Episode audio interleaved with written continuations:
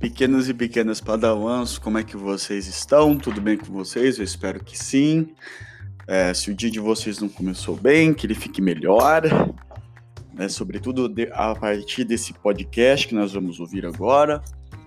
Uh, queridos e queridas, é, num, em podcasts anteriores, nós é, falamos um pouco sobre um dos principais é, teóricos da sociologia, né, dentro do campo científico, uh, que é o que a gente tem estudado, né, a sociologia. E existem três grandes clássicos da sociologia, três grandes autores que são considerados fundamentais para o pensamento sociológico. Um deles a gente já viu, né? É o francês chamado Émile Durkheim, que tentou compreender todas as mudanças que estavam acontecendo ali na França do século XIX, Revolução Industrial, os grandes centros urbanos, os conflitos políticos, a forma como a sociedade francesa vinha se tornando cada vez mais complexa. E diante dessas transformações, ele achou que seria necessário desenvolver uma ciência para compreender os fenômenos sociais, certo?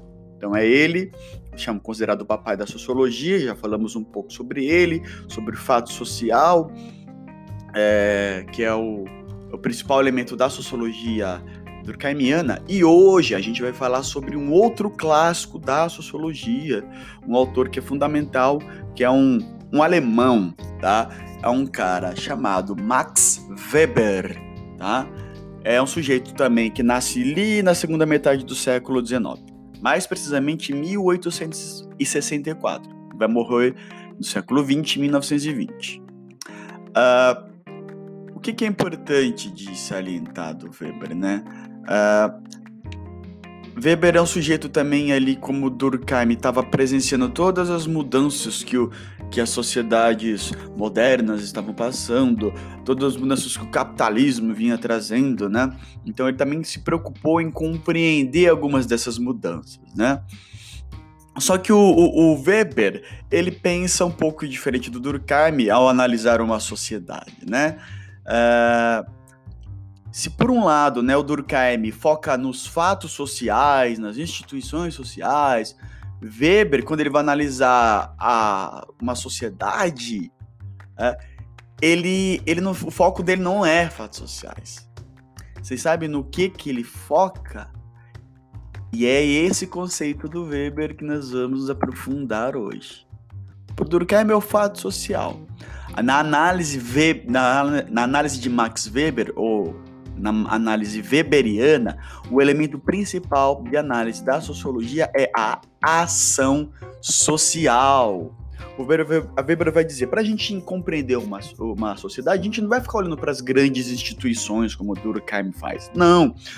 O Weber vai dizer o seguinte: nós temos que olhar, focar nos indivíduos e analisar as ações que esses indivíduos é, é, produzem, as ações que eles realizam no seu dia a dia. Então é isso, o foco do, é, do Weber são nos indivíduos, são nas ações é, que esses indivíduos é, realizam. Mas não é qualquer ação, é aquilo que o Weber vai chamar de ação social, tá? É, e, a, e a ação social, ela é, tem uma particularidade, porque a ação social que o indivíduo executa, pessoal, é, ele diz respeito a uma interação com outro indivíduo ou com outros indivíduos. Por isso que ela é considerada social, porque para ser considerada social, tem que se estabelecer uma relação entre é, mais de um indivíduo, tá? Então, o foco da sociologia weberiana é o indivíduo e suas ações sociais, tá? Então vamos lá para o conceito de Weber, né? Ele, ele utiliza esse conceito de ação social lá no livro que ele chama de Economia e Sociedade, tá? E, o, e aí lá ele escreve, né? O que é uma ação social? Ele vai dizer significa uma ação que, quanto ao seu sentido, visado pelo agente, ou seja, aquele que está agindo, ou os agentes, se for mais de uma pessoa, se refere ao comportamento de outros, orientando-se por este em seu curso. Ou seja, para ser considerada uma ação social, quando de um, de um sujeito, de um agente ou de mais de um agente, esse que está agindo, esse que está executando a ação, A sua ação, ela está levando em consideração um outro ou outros. De novo, é quando um indivíduo ou um agente, ou seja, aquele que está agindo socialmente, essa ação ela deve ser orientada uh, sempre se referindo a um outro, na, na, na, expectativa que ele tem da forma como o outro vai, vai reagir à sua ação. É, e o Weber vai destacar que as ações sociais elas desempenham, portanto, interações entre aquele que age e aquele indivíduo, ou aqueles que agem e aqueles indivíduos que uh, estão na cabeça uh, daqueles, que, daqueles que estão agindo, né? Uh, por exemplo, quando eu estendo a minha mão para cumprimentar alguém, se eu chego aí na, na, lá na, na, sala de aula, né? O, o, aí tem um aluno entrando né, na sala de aula, chegou é, um minuto antes de começar a aula. Se eu estender a minha mão, né, a minha ação ela está sendo orientada pela forma como eu, o outro vai reagir diante dessa ação. O que, que eu espero que ele faça? que ele também estenda a, minha, estenda a mão e me cumprimente. Então, a minha ação de estender a mão a alguém, ela está levando em consideração a forma como um outro vai reagir. Daí estabelece-se uma interação através de um gesto. Isso é apenas um exemplo, tá? Para vocês entenderem que é, diz, quando o Weber fala de ação social, ele está falando de interação. Quando o sujeito age, levando em consideração a reação de um outro ou de outros, tá? É, e ele vai dizer, o Weber, que existem três grandes grupos é, dentro da ação social. Então, ele vai dividir a ação social em três grandes grupos. E essa divisão é feita a partir de qual critério? Os motivos que os indivíduos levam a agir, ou seja, os motivos que os, os indivíduos utilizam para executar uma ação social. Então nós temos três grandes grupos motivadores para a ação social, segundo o. Primeiro é o, o, a ação social afetiva. A segunda é uma ação social tradicional. E a terceira, é, que pode ser subdividida, é uma ação social racional, que pode ser subdividida entre a ação racional para fins e ação racional por valores. Né? Então vamos para a primeira, pessoal primeiro grupo, a grande grupo uh, da, da ação social, né? É a chamada ação social afetiva. Ou seja, o elemento motivador que vai o levar o indivíduo a agir de determinada maneira é uma motivação afetiva, né? Seja, ou seja, um comportamento emocional diante do outro, né? Por exemplo, vamos supor que na sala de aula, né? É, tenha um sujeito, um menino lá do fundão, que está apaixonada por uma das mocinhas que, que ficam sentadas na frente lá. E aí, certo dia, ele, movido por essa é, relação afetiva, de paixão, porque é uma relação emocional, ele vai lá e faz uma. aparece na janela dela, joga uma pedra. Ao abrir a janela, ele está lá com seu violão empunhado em seus braços, começa a tocar alguns acordes e canta uma música romântica para ela. Ora, essa é uma ação social do grupo afetivo. Por que ação social? Porque o agente, ou seja, aquele que está agindo, aquele que está cantando a serenata, eles, a sua ação ela leva em consideração um terceiro ou uma terceira no caso, né? Ele espere que a outra corresponda positivamente, pelo menos é a expectativa dele, na sua ação de cantar uma serenata. Então ele leva em consideração um outra, uma outra pessoa. E a sua ação está movida por um, um sentimento, por, portanto é uma ação social afetiva, né? Ou então quando, pensando por um outro lado, né? Uh, se alguém, de repente, é uma coisa que a gente torce para que nunca aconteça, né? Mas se de repente esse menino está cantando uma serenata para uma moça que já tem um namorado, esse namorado, se ele presenciar ou ficar sabendo que alguém cantou serenata para ela, ele pode ir lá e xingar, é, agredir ou fazer coisas não muito legais com aquele talarico, né? E aí então, é, essa ação social de tentar é, do indivíduo que, movido pela raiva, vai tentar xingar ou prejudicar um terceiro, quando ele age sobre raiva, ele está levando em consideração um outra, uma outra pessoa, né? É, e aí a sua ação está orientada para tentar provocar no outro algo que o incomode, né? Então também é uma relação, uma ação social que está lá no grupo afetivo, né? Vai dizer, diria o Weber. Então, beleza. Qual que é o segundo, é, a, o segundo grupo a partir do qual o Weber divide as ações sociais? Vocês lembram qual que é? É são as ações sociais de tipo tradicional. O que, que é isso? Quer dizer que o elemento tradicional é que é, está por trás da ação desse de indivíduo, é o elemento motivador da ação desse indivíduo. Por exemplo, vamos supor que aquele rapaz que cantou a serenata para a menina, vamos supor que ela não tinha um namorado, e essa menina respondeu positivamente a serenata, e com o tempo se apaixonou por esse rapaz, né? Em determinado momento, depois de 10 anos de namoro, ele vai pedi-la em casamento. Porque, e essa ação tradicional é uma ação tradicional por quê? Porque é uma ação, casa, o casamento é uma ação tradicional, vem de geração para geração. Então ele, de certa forma, vai reproduzir uma tradição. Porque uma, a maior parte das mulheres esperam e dos homens esperam que sejam pedidos em casamentos, né?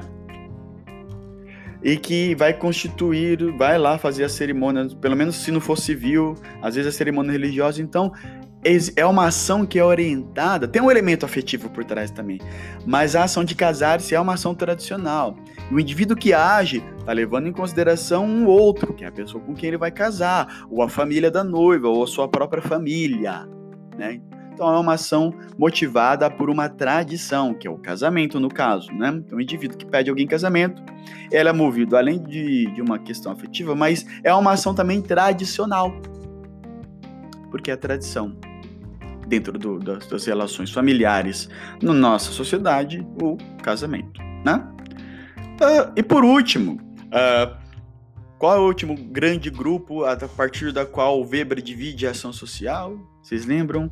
o terceiro grupo, então, é, é racional, né, que pode ser subdividido entre racional de fins ou racional por valores, né? Vamos supor é, que, o, que o indivíduo que, que foi lá, pediu uma moça em casamento, ele, uh, ela disse sim, então, é, e aí ao dizer sim, ele começa a entender que vai constituir uma família com aquela moça. Ou, se não constituir uma família com filhos, eles dois vão se casar e aí os dois vão ter que começar a pensar em comprar uma casa, né? Se eles não quiserem ficar vivendo de aluguel ou se eles não quiserem morar com os pais, eles vão ter, vão sonhar com uma casa própria. E aí, tanto a moça como o moço, eles vão começar a se preocupar com as suas economias, e aí, por, e aí eles então vão decidir fazer um estudar no é, tirar boas notas no IFPA.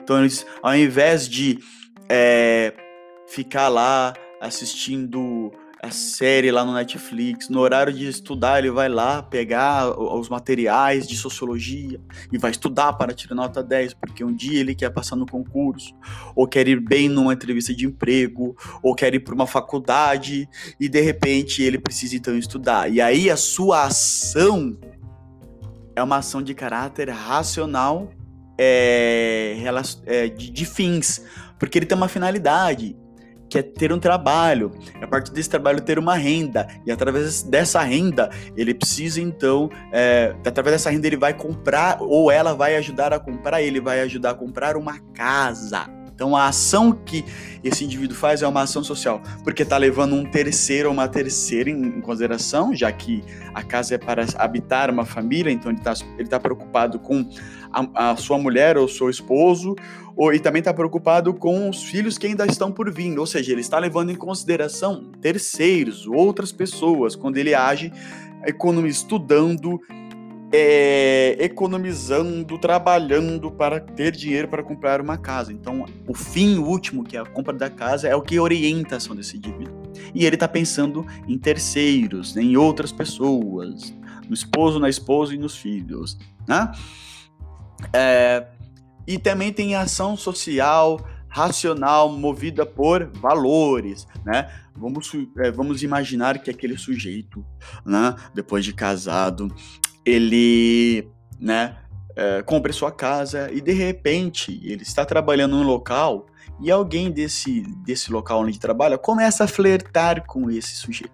Só que esse sujeito, ele lembra-se de quando ele casou-se, ele jurou fidelidade à sua esposa e acha que não é legal uh, trair né, a confiança da sua esposa. Portanto, no momento em que ele for chavecado, é, paquerado por essa outra mulher ou por outro rapaz, ele vai dizer assim: não, porque uh, eu tenho determinado uh, um determinado uh, uma determinada postura, uma conduta que me faz pensar que isso é errado. Então, quando ele diz não, mesmo quando ele está dizendo não, ele está agindo socialmente, porque a ação de dizer não, ele está levando em consideração um outro, a outra, no caso, o, o, companheiro ou a companheira, né? E aí então, e ele está, a sua ação social está motivada por um valor, é uma ação racional movida por um valor, que é o valor da, da, do, da, da comunhão entre é, é, o seu, seu companheiro, a sua companheira, da fidelidade, do respeito um pelo outro. Portanto, a sua ação social é movida racionalmente por um valor.